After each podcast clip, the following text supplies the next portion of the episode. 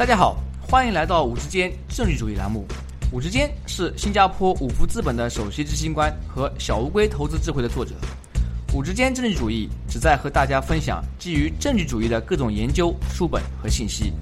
这些信息主要覆盖经济、商业、金融和投资领域。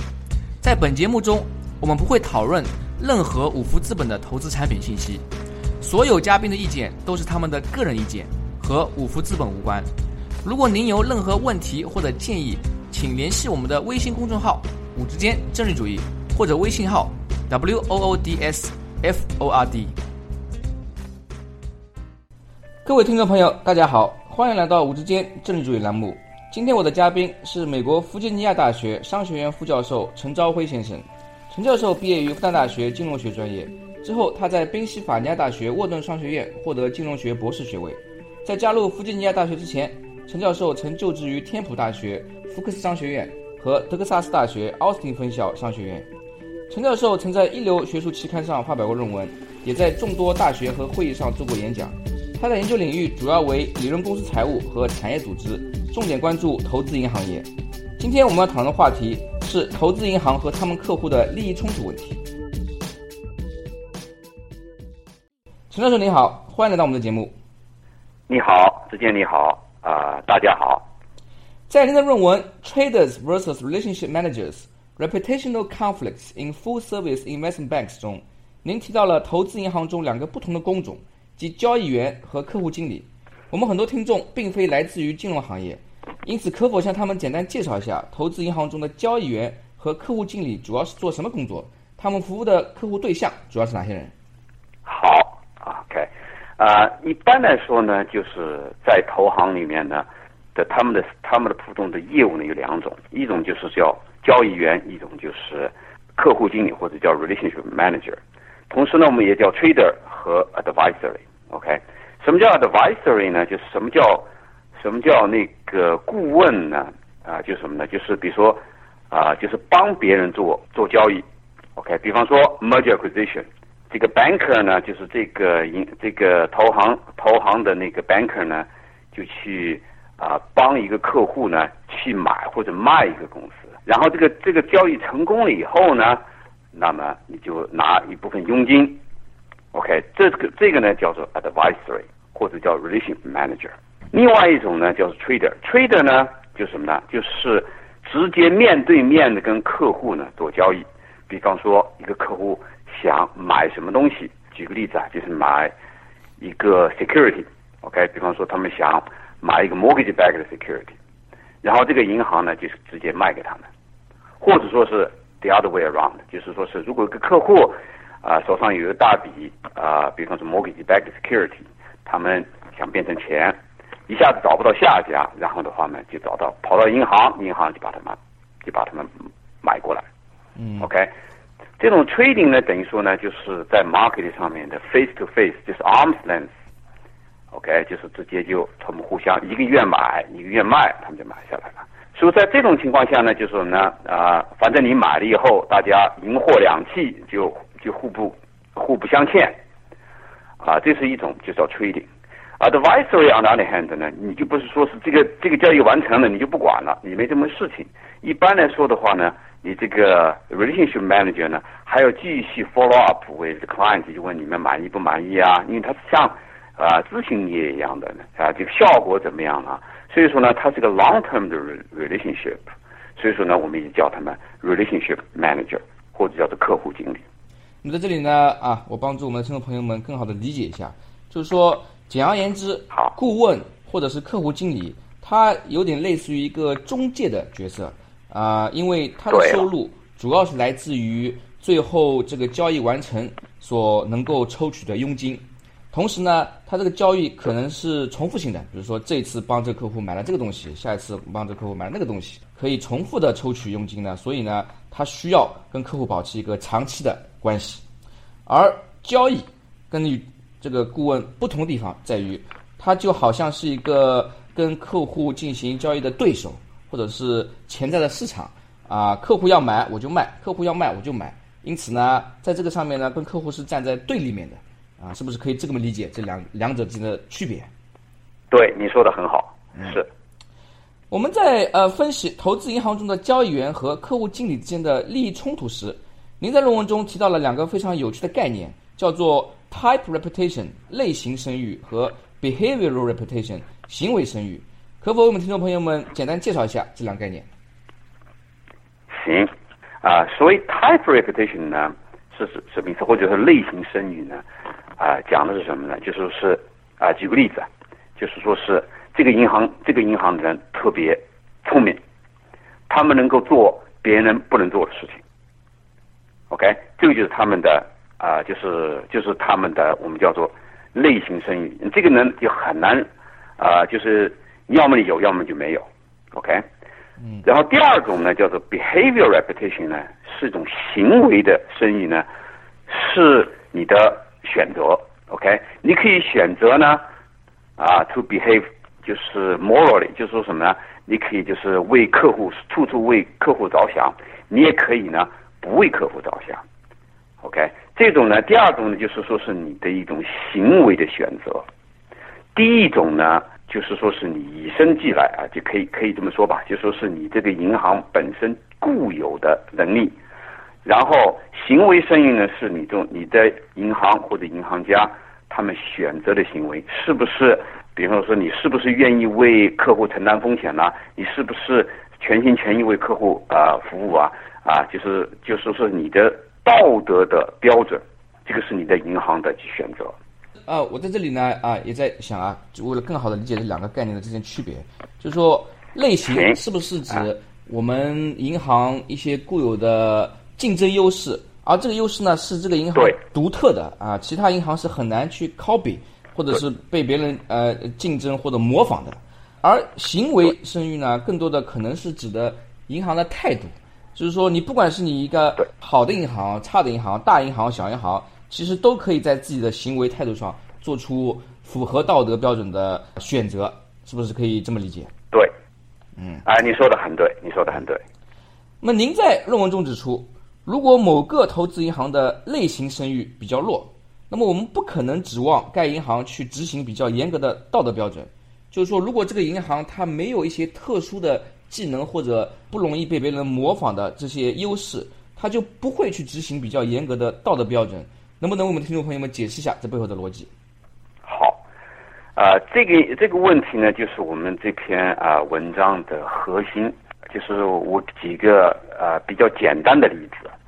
OK，这个例子呢，啊啊不在这个投行的的领域里面。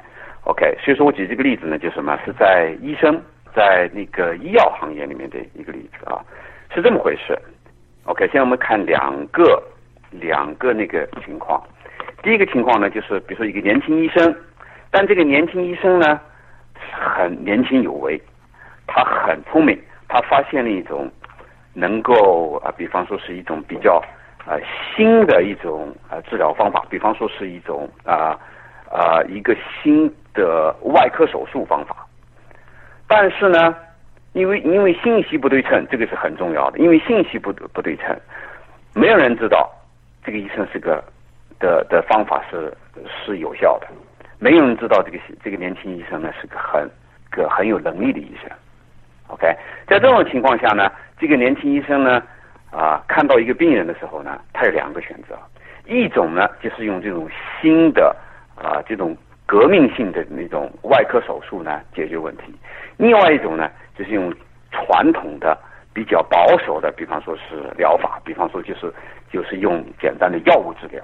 OK，这两种情况，那你说呢？如果您是这个医生，你会怎么办？这个时候呢，嗯，因为他没有这个生意，呃，这个类型生意，所以说的话呢，他怎么办呢？一般来说呢，他就会更倾向于用他的比较新的方法来治疗病人。对，就是为了尽管有时候品牌。对了，就是为了达到品牌，就是让给给给这个市场，给这个世界看看。我这个我这个方法就是牛，嗯，OK。如果这个成一旦成功了以后呢，然后你的市场就打开了，其他人就会来找你，就会来找你了。所以说，在这种情况下呢，就是他的这种怎么说呢？就是他的这种我们叫 incentive，就是他的那个就是要用他啊，他的这这个激励因素啊，就说是想用他的他的动机，要用他的这种革命性的新的方法呢，是很强的。所以在这种情况下呢，他就很难呢，就是为了客户的的利益来着想，因为有时候客户就觉得，哎呦，可能我不想做这个手术，如果说是能够用一般的药物治疗就弄好的话，我用不着去去冒这个风险了。OK，但是呢，可能医生呢会就说，哎呀，这样这个对你最好，你还是用这个方法去做吧。哎，就是会有这种的冲突。这种的时候呢，一般来说是是对什么呢？对年轻医生、年轻有为的医生有很多的信息不对称的问题呢，他们愿意这么做。但是在另外一个情况下，如果这个医生已经很有名了，他这个方法呢已经证明是很有效了，在这种情况下，那么他的那个 temptation 就是他的那个动机去再继续做这个事情的的动机呢就会减少。在这种情况下呢，嗯，那呢？他们可能就会比较容易让他们呢，就是确实为客户着想，他就会说啊，反正我已经很有名，我这个市场已经打开了，OK，所以说这个时候呢，我就应该更为客户呢的的呃着想。我在这里想，就是这个我们以这个年轻医生做比喻，对，类似于那些啊类型声誉比较弱的，在市场上啊没有一个明显的优势的那些投资银行，他为了打开市场啊争夺更大的市场份额。那么他呢就需要承担更大的风险，所谓富贵险中求啊，他可以觉得我去试一下这个比较高风险的这样的方法，或者是这些产品，万一成功了，哎，那我就有一个契机，可能可以一下子把我的这个品牌声誉打出来，然后呢获得啊比较快速的增长，而相对来说那些老医生啊，就是在市场上比较稳定的品牌已经很大的银行，那他就没有必要去冒这风险。对了。您说的太对了，对，就是这样，基本上就是这样。那您在论文中同时也指出，那些缺乏行为声誉、规模比较小的投资银行，其金融创新活动反而更加积极和活跃。这个观点它背后的逻辑是怎么样的？能不能为我们的听众朋友们解释一下？行啊，这个等于说就像你实际上你刚才已经解释的很清楚，就是这么回事。就是如果是个小银行没有生意的话，那么。我怎么办呢？我只能说是，就说是要 take risk，嗯，我必须富贵险中求啊！我就要创开我的品牌，我要做一些新的东西，我要向全世界展示我的这个核心的竞争能力啊！所以说的话呢，他们就更有 incentive 呢，就是更有这个动机呢，去开发新产品，就是说是 disrupt 的的 financial industry。但是呢，如果说像你是你要是 Goldman，你是 incumbent，you you are doing great。嗯，对不对？你已经有很好的声誉了，你用不着去去做这些事情，为什么呢？因为你做这些事情的话，对你也没什么太大好处。你已经是这个银行业的老大了，反而风险，万一做做坏了，可能对你的这个名声只有坏处。哎，是有坏处，对，您您说的对。像高德曼这种的话是对只有坏，但对小银行来说，反正也没有，是不是？嗯，就它的机会成本也会小一些。嗯，小一些。对了。您在论文中也提到啊，即使在交易部门和顾问部门之间存在防火墙，就所谓的 Chinese Wall，也无法杜绝投资银行和客户利益发生冲突的情况。在这种情况下，作为投资银行客户就明显吃亏。能不能为我们听众朋友们解释一下这背后的逻辑？是啊，这个呢，就是因为我们一般认为，这个当然不是我们认为的，就是这个反这个反正型 industry 的人也一般都是这么认为呢。这个防火墙呢？不会说是百分之一百都的能够能够杜绝他们之间的啊对，不是 hundred percent 的有效。你说的对，所以说的话呢，这很难，就是很难有你你能够完全杜绝这个问题。所以说我们在问论文里面就说呢，你要真正想做这个事情呢，你要把它们分开。但是你要分开的话呢，就是你完全就把它 spin off 了，就像啊，就像你呃，比如说你的投行呢，就把你的那个 trading division 呢就 spin off。但是的话呢，这个呢又有另外一个利益的均衡的问题。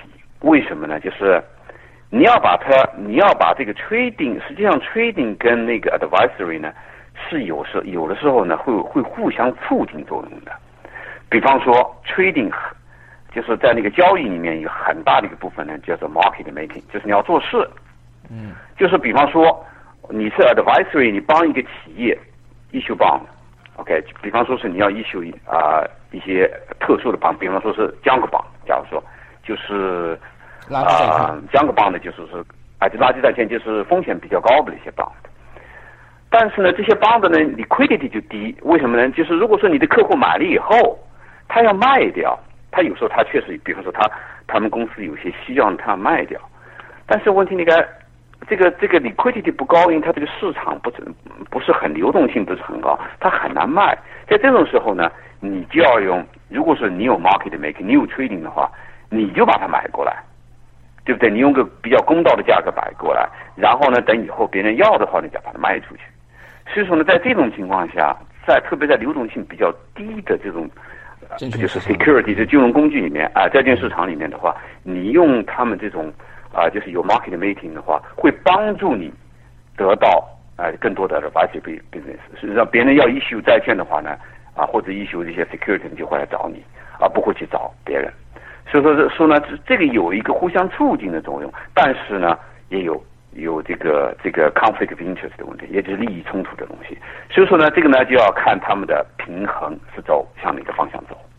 那我们现在理一下，我们刚刚讨论的，就是说，首先你的论文发现啊，那些类型声誉或者是行为声誉比较弱的、规模比较小的投资银行，他们呢啊去承担风险的这个意愿比较高。金融创新活动更加积极，因此呢，可能会甚至在影响客户利益的条件下去追求自己的利益最大化。同时呢，在其交易部门和顾问部门之间，即使存在防火墙，也很难杜绝他们之间的呃和客户利益发生冲突的这个情况。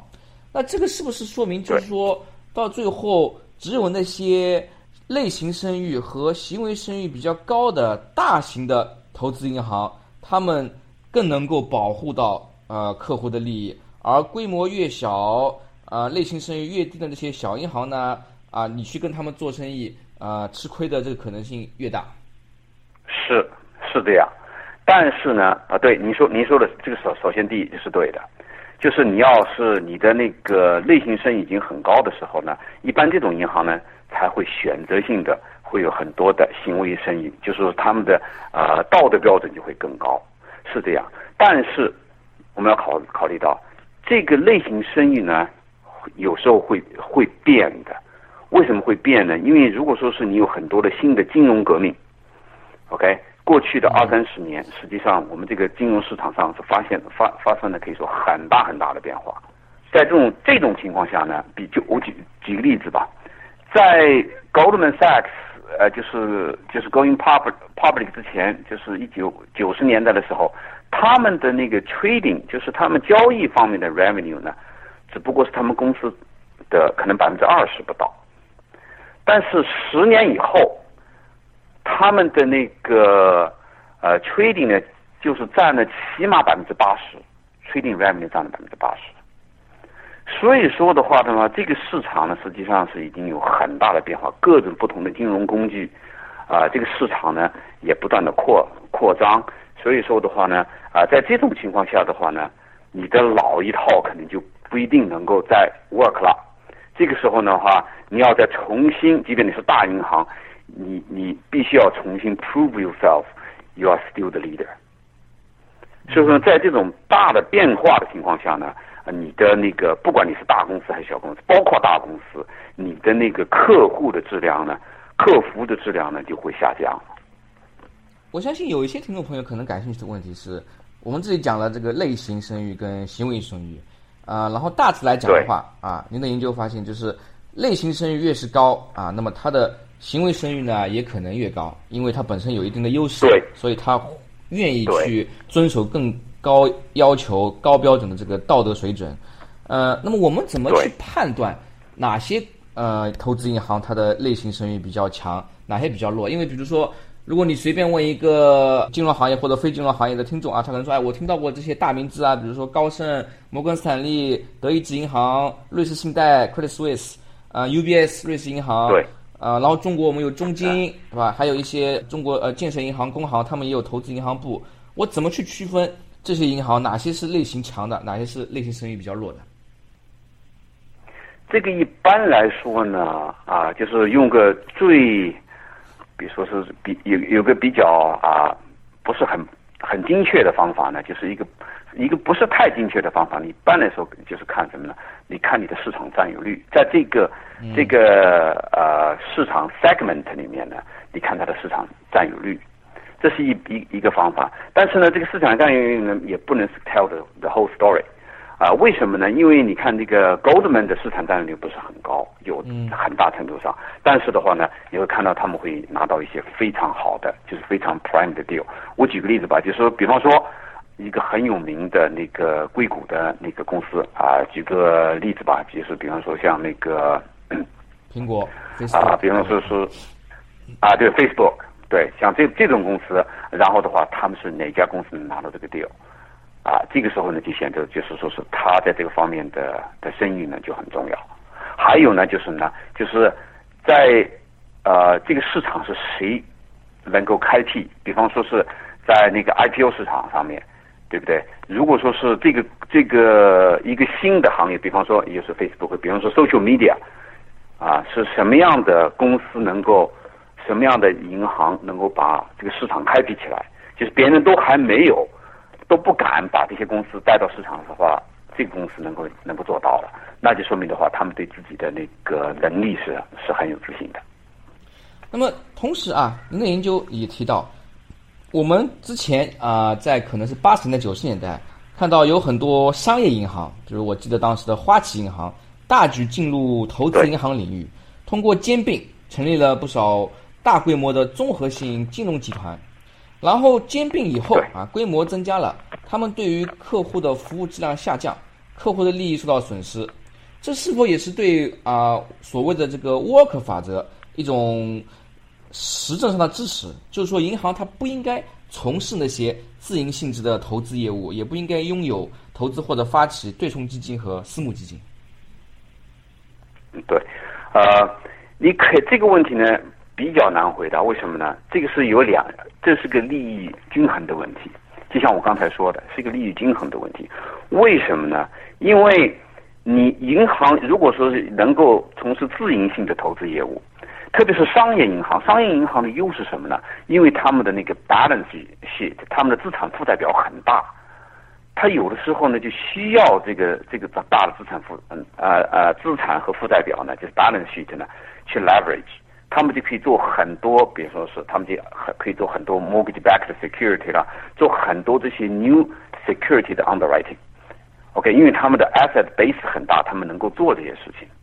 所以说呢，对他们来说呢，也是一个比较大的，就是他们的那个优势就在这个地方。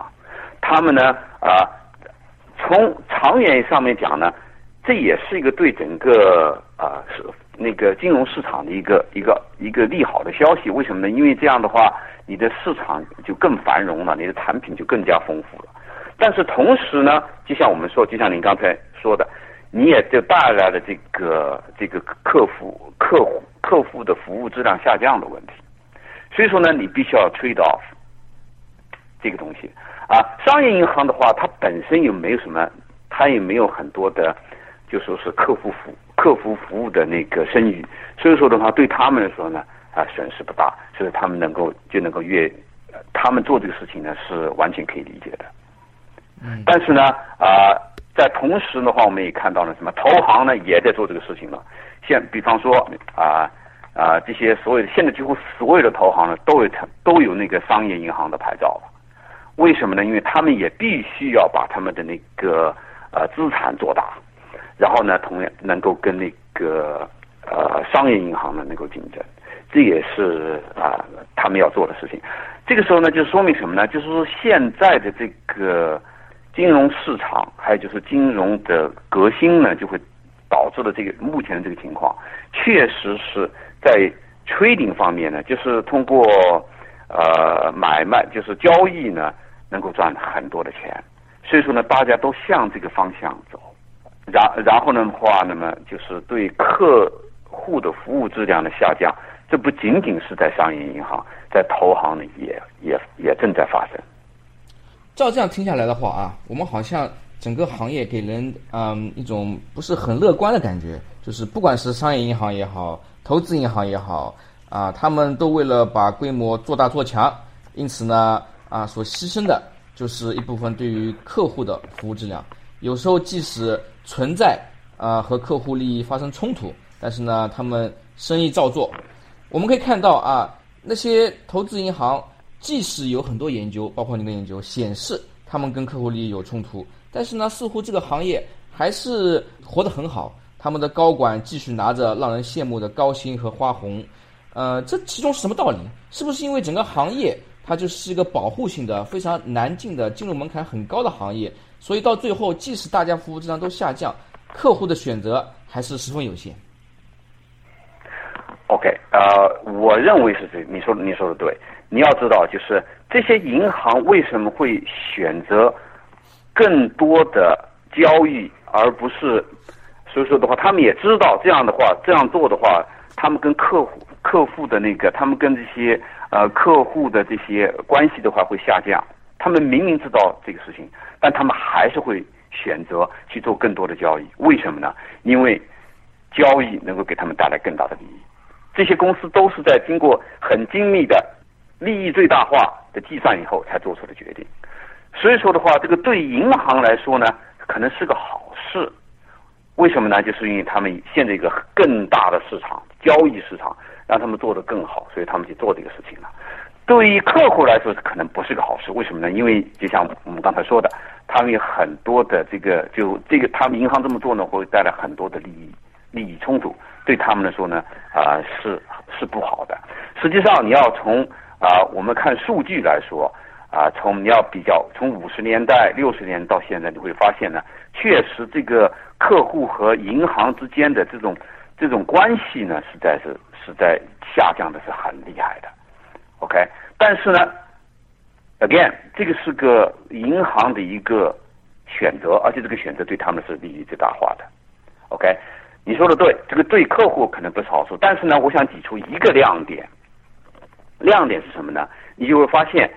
当这些大的投行都都开始提高他们的那个交易这个方面的 business，呃，他们在说，就是说是在有点忽视他们的那个啊顾问的这个 advisory business 的时候呢，就是呢有一个 response，就什么 response 呢？就是你发现了那些有名的，特别是 merger acquisition，就是 M&A banker，那些有名的 high profile，比方说 Bruce Wasserstein。像这样的人呢，他们就什么？他们就离开了他们的的这些大的投行，他们自己就成立自己的 boutique bank。OK，从八十年代我们会发现很多像 Greenhill 啦，包括像 Bruce Wasserstein 去的那个 Lazard，这些银行呢，他们就专门给别人，就是专门成为一个呃特特别的，就是细分的一个银行。他们只做一个事情，就是给你提供你的咨询顾问，而不是做，他们没有任不做任何推理。这样的话呢，啊，他们就能够更好的服务这些客户。我跟那些啊，怎么说呢，比较大的一些公司呢，啊，聊过的的那个 CEO 聊过天的时候，就跟他们问到他们这个问题。他们一般来说呢，现在越来越，特别是在 merger acquisition 这个 market 里面呢，他们都越来越越相信这些 boutique bank 这些小的没有 trading 的这些 bank，他们越来越相信，越来越依赖这些人来为他们做决定。嗯，所以说呢，这个也就是有，也就是一个亮点。所以说呢，就是你必须要在这种情况下呢，你必须要灵活的掌握。有时候他们就雇两个银行，一个是这种 boutique bank 呢，他们就会更愿意听这些人给你的建议，买哪个不买哪一个。但是他们真正要做 deal 的时候呢，可能是呢还会找这些大银行，因为他们能够提供更好的那种那个 trading 就是服务的平台，因为他们的那个交易做得更好。所以说一般的时候是。都都会需要这方面的服务，啊，然后我听想到啊，您刚刚提到就是有一些啊，本来在大银行里啊做啊诟病咨询啊做的比较好的，后来他选择离开去那些小而精的啊那些银行，对，可能也是呃一种类型声誉的体现，就是这个银行它虽然规模不大，但是呢，它在这个方面啊做就专门做，比如说某个行业的咨询。并购啊，做得非常好，那么它就有这方面的这个类型声誉，因此呢，啊，也能够得到一些客户的青睐。这样呢，他也可能可以避免，就是刚刚提到的这个利益冲突，因为他没有交易部门，对，所以就呃也没有这方面的这个动机啊。对，好的，你说的对，这个是一个方面。嗯。那么呃，今天呢，由于我们时间有限啊，我们的访谈呢就到此为止。在节目最后，您还有什么建议或者想法要和我们听众朋友们分享一下？OK，行啊，这个就是我想说一下我们这篇文章的另外一些那个应用吧。啊，就是说是我们怎么对对于在我们一些很多公司里面，我会发现什么呢？当我们一些招一些年轻人的话，年轻有为的人的时候呢，这些人呢就是什么呢？就有点要显摆。对不对？就对你的上司，对你的对你同事，你都要显摆，你都要说，哎，我我这个人多，就是说多牛多牛，OK，我会做一些事情呢，让别人就是以前从来没有人做过的事情，或者用别人没有做过的方法来做这些事情。有时候呢，这些事情能够 work out，which is great，但是有的时候呢，很多时候呢，这些问题不能够 work out，OK，这个时候呢，我们就要想想，OK，就用我们这个方法来。这些年轻人呢，都想。证明向社会或者向这个公司向领导证明自己啊，自己是有确实是个啊比较有年轻有为的人。OK，在这种时候呢，我们该怎么管理这个问题？OK，所以说呢，我们这个建议呢，就是说呢，给这些年轻人一些啊怎么说呢，一些机会吧。